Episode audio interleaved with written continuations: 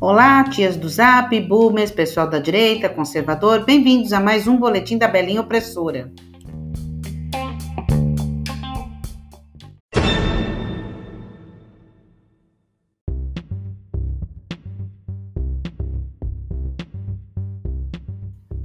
Bom dia a todos, menos para Paulo Coelho.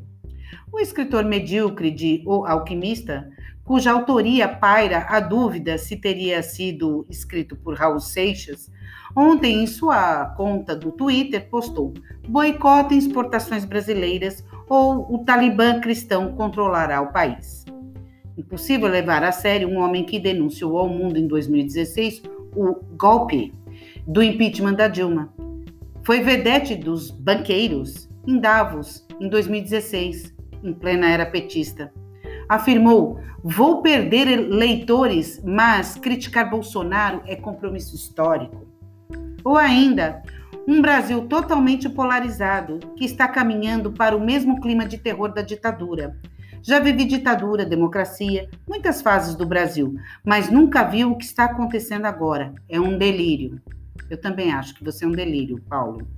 Enfim, a gata borralheira cultural, que por obra de alguma fada madrinha, acabou por virar um grande sucesso literário, que vive na Suíça, num castelo e cuja fortuna ultrapassa um bilhão de reais, acha que boicotar exportações brasileiras, levar o Brasil à miséria, é o preço a se pagar por 57 milhões de brasileiros idiotas terem votado e elegido alguém que simplesmente o Paulo Coelho não gosta. Isso não me parece a atitude de seus personagens sem sal adotariam em suas sagas de autoconhecimento. Acho que está mais para comunismo, miséria e imbecilidade para vocês e riqueza, primeiro mundo e jaguar para mim. Como bem disse Stuart Kelly, crítico de literatura do The Guardian, abre aspas, Coelho está, claro, autorizado a emitir sua opinião burra, assim como eu estou autorizado a achar o trabalho de Coelho um nauseabundo caldo de egomania e falso misticismo com o intelecto. Empatia e destreza verbal do camembert vencido que ontem joguei fora. Nossa, esse Kelly não podia ter definido melhor o Paulo Coelho. Não tem mais nada a acrescentar. Camembert vencido.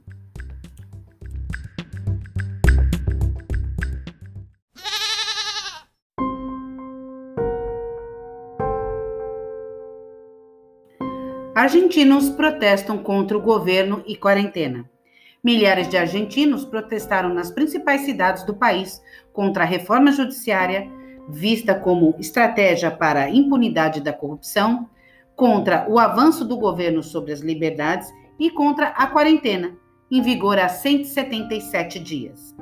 As manifestações de domingo não tiveram bandeiras políticas e foram convocadas através das redes sociais, apesar das restrições para circular impostas pela mais prolongada e rígida quarentena do mundo, prevista para durar até 20 de setembro. Nas principais praças e avenidas do país, bandeiras argentinas eram agitadas, enquanto o som metálico de panelas em protesto se misturava às buzinas dos automóveis em caravana. Venho aqui para protestar contra o avanço do governo sobre as instituições, o governo pretende dominar a justiça e submeter o parlamento para acumular poder, enquanto ficamos presos em casa. Se sairmos para protestar, acusa-nos de irresponsáveis, pois vamos sair para defender a República sempre, disse Martim Caetano, de 38 anos, em frente à residência presidencial de Olivos, um dos pontos de protesto. Usam a quarentena para controle social através do medo querem impor uma reforma judiciária, promovem a ocupação de terras, libertam presos perigosos e destroem a economia, enquanto nos mantém nessa espécie de estado de sítio encoberto, acrescentou Marta Rodrigues, de 52 anos. Nos cartazes empunhados através das janelas dos automóveis, podia ler-se: Em defesa da República, pela Constituição e pela liberdade, contra a impunidade e a corrupção, não a libertação de presos Querem que sejamos todos dependentes do Estado. Enquanto os comércios quebram, as pessoas perdem emprego, a pobreza aumenta, disse Viviana, da janela do seu carro, ao mesmo tempo que pressionava a buzina a acompanhar o coro dos manifestantes, não a impunidade. Para o sociólogo Marcos Novaro, uma crescente quantidade de conflitos, como ocupação de terras, insegurança pública e paralisação dos processos judiciais contra a corrupção, dá um sinal de impunidade que leva as pessoas espontaneamente às ruas. Novaro apontou para um risco do cansaço popular e salientou que o governo devia prestar atenção, porque sucessivas marchas durante uma pandemia, uma forte recessão e falta de segurança podem ter um efeito explosivo para a governabilidade. O principal alvo dos protestos é a reforma judiciária, que juristas classificaram de inconstitucional. E analistas políticos denunciaram ser feita a medida para salvaguardar a vice-presidente argentina, Cristina Kirchner, de processos por corrupção. A reforma judiciária está a ser debatida no parlamento, numa altura em que o confinamento deverá levar a economia do país a contrair 12,5,5% em 2020, de acordo com a sondagem do Banco Central entre economistas. O nível de violência aumentou no país, com observadores a destacarem que mais de 4.500 presos perigosos foram libertados para evitar contágio de Covid-19. Na área metropolitana de Buenos Aires, é registrado um roubo a cada três minutos. Ao mesmo tempo, o governo mantém silêncio perante a crescente ocupação de terras privadas por parte de grupos organizados. Após o regresso de Cristina Kirchner ao poder, agora como vice-presidente, 71 dos 74 acusados ou condenados por corrupção durante os 12 anos dos governos Kirchner, Nestor e Cristina, que dá de 2003 a 2015, saíram da prisão a quarentena argentina tem perdido o amplo apoio popular inicial e é agora rejeitada por 53,4% dos argentinos, de acordo com uma sondagem da consultoria Giacobbe.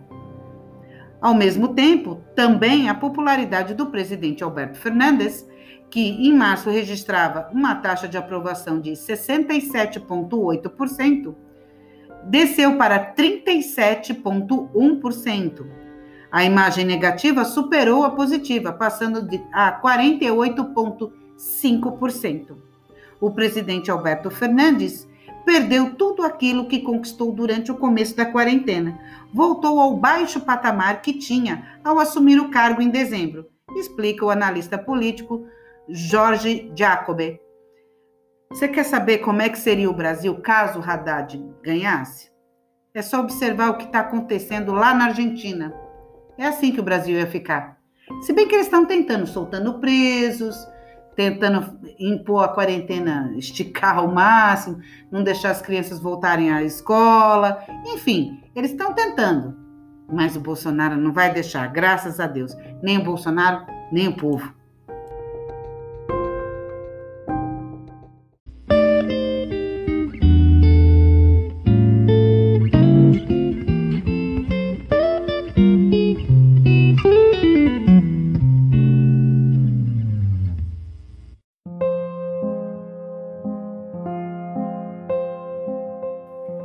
Em plena pandemia, filha vem de casa da mãe, de 88 anos, e abandona-a na rua. Casa emocionou e revoltou o Chile. A imagem de uma idosa sentada numa rua de Linares, no Chile, com uma mala de viagem e uma manta a cobri-la, tornou-se viral nas redes sociais naquele país.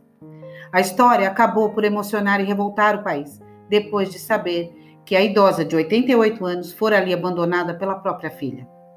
De acordo com a imprensa local, a filha mais nova de Adriana Lobos vendeu-lhe o apartamento e acabou por deixá-la sozinha. O caso foi denunciado pelos vizinhos da idosa, que acabaram por lhe dar abrigo e denunciaram o caso aos, aos serviços sociais. O caso chegou ao conhecimento da filha mais velha de Adriana, que acredita que a irmã aproveitou-se da fragilidade da mãe para obrigá-la a colocar a casa em seu nome, dando-lhe poder para vender sem o seu conhecimento. Atualmente, um advogado particular um advogado de defesa de idoso e o assessor jurídico municipal estão a ajudar os familiares da idosa para que apresentem as correspondentes denúncias de abusos e violência intrafamiliar. A mulher de 88 anos, note-se, estava desnutrida quando a encontraram. Não dá nem para comentar essa notícia, tá?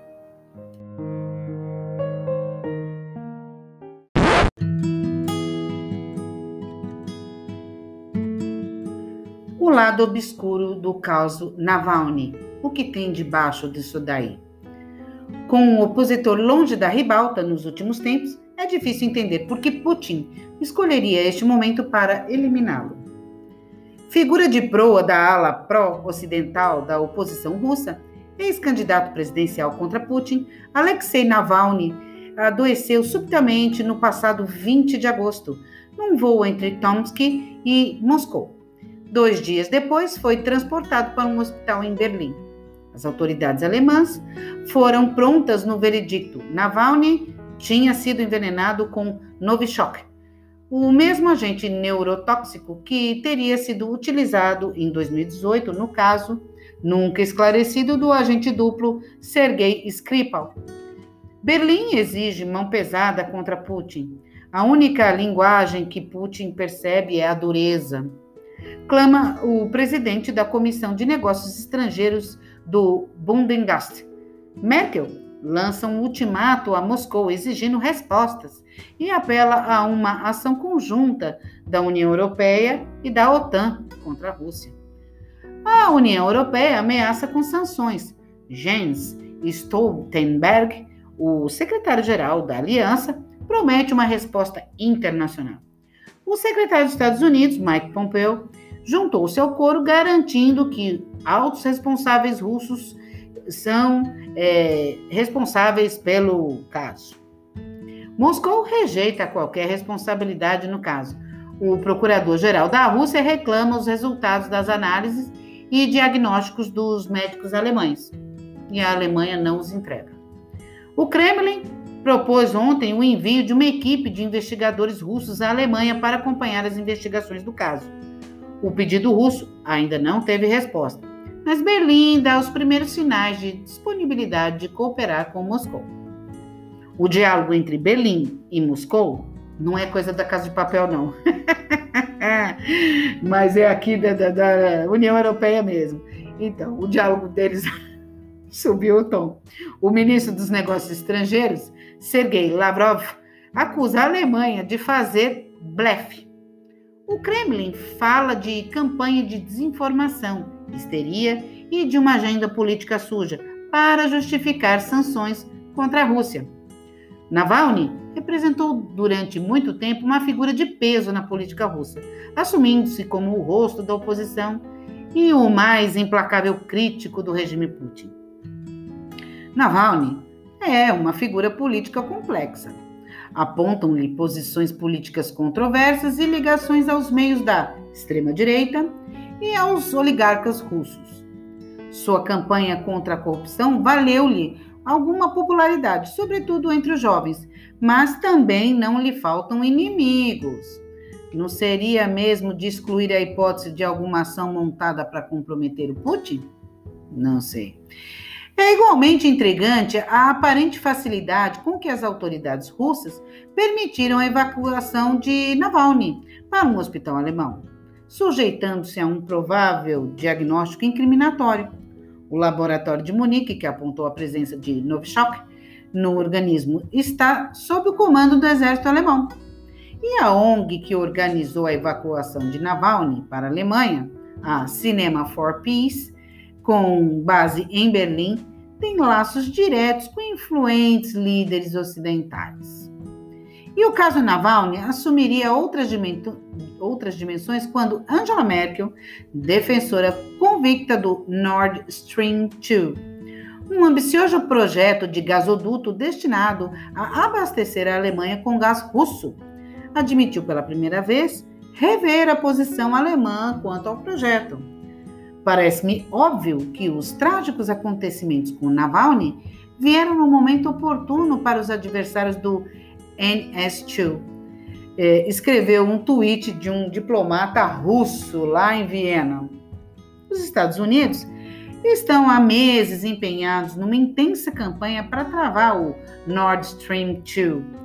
Lançado em 2018, o projeto propõe-se aumentar para o dobro o fornecimento de gás natural russo à Alemanha. Completado a 90%, o pipeline está suspenso a pouca distância da costa germânica, desde que entraram em vigor as sanções americanas no final de 2019. O fim do INS2 garantiria, sem dúvida, o objetivo de atingir duramente o setor energético russo, mas não sem danos colaterais sobre centenas de empresas e vários países europeus envolvidos no projeto. Trump diz que quer proteger a Europa contra uma excessiva dependência energética da Rússia, mas o Nord Stream 2 representa, ao mesmo tempo, um obstáculo à ambição de vender o gás de xisto americano à Alemanha e à Europa em geral. Mais cara que o gás do russo, a alternativa americana teria custos financeiros de monta para a Europa. Merkel está sob enorme pressão. A Polônia entrou no coro dos que exigem o fim imediato do Nord Stream 2. E Varsóvia não esconde que o objetivo é atingir a Rússia. O fato é que antes do caso do Navalny, se assistia a um crescente endurecimento nas posições de Angela Merkel face a Moscou. O caso Navalny assenta que nem uma luva nesse quadro. A discórdia entre Berlim e Moscou representa um trunfo precioso para Trump. Gente, quer dizer que pode ser que não tenha sido Putin que envenenou o Navalny? E pode ser que outras pessoas envenenaram ele para melar esse tal de Nord Stream 2? Gente, que fofoca!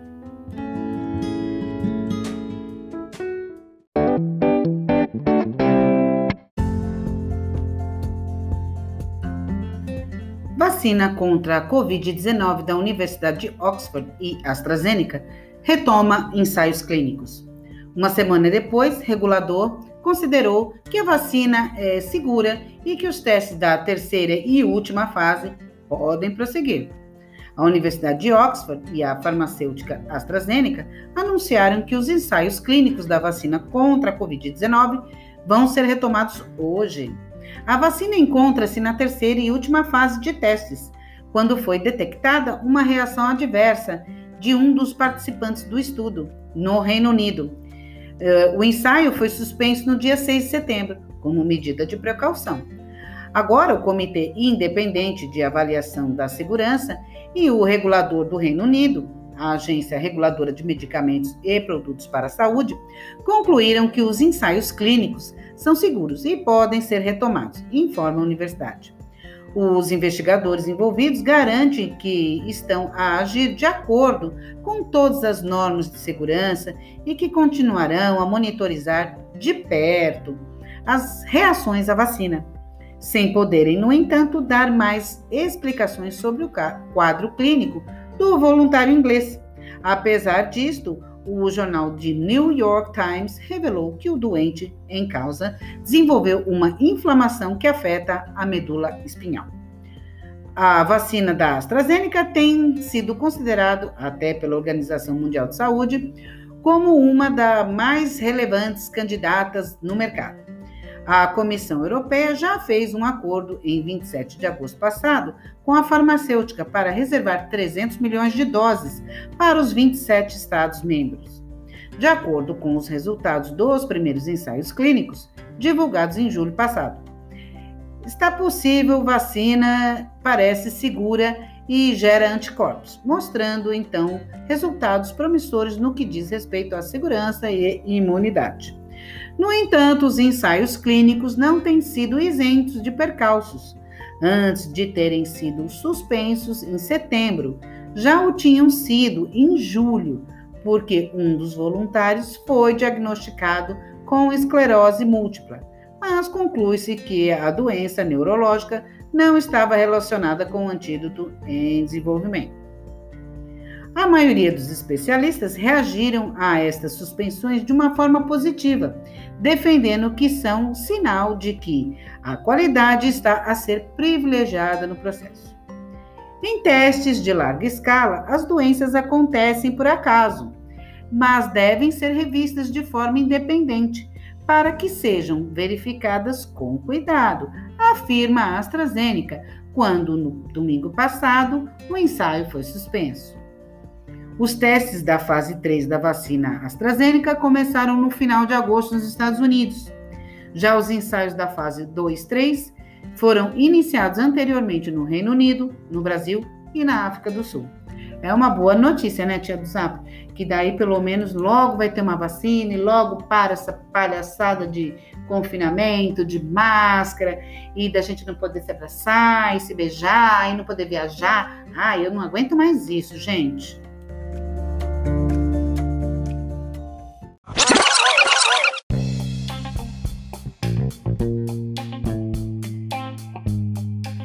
E esses foram os destaques de hoje, 14 de setembro de 2020, segunda-feira ensolarada na região de Lisboa. Eu espero que gostem, comentem e principalmente compartilhem o podcast nas suas redes sociais. Ajuda, tia. Não percam hoje às 19 horas a live opressora no canal da Belinha Opressora lá no YouTube. Hoje vamos oprimir o legado Toffoli e tem uma surpresa bombástica de Julie B. Aguardem! Até o próximo boletim da Belinha Opressora. Uma excelente semana a todos. Um beijo.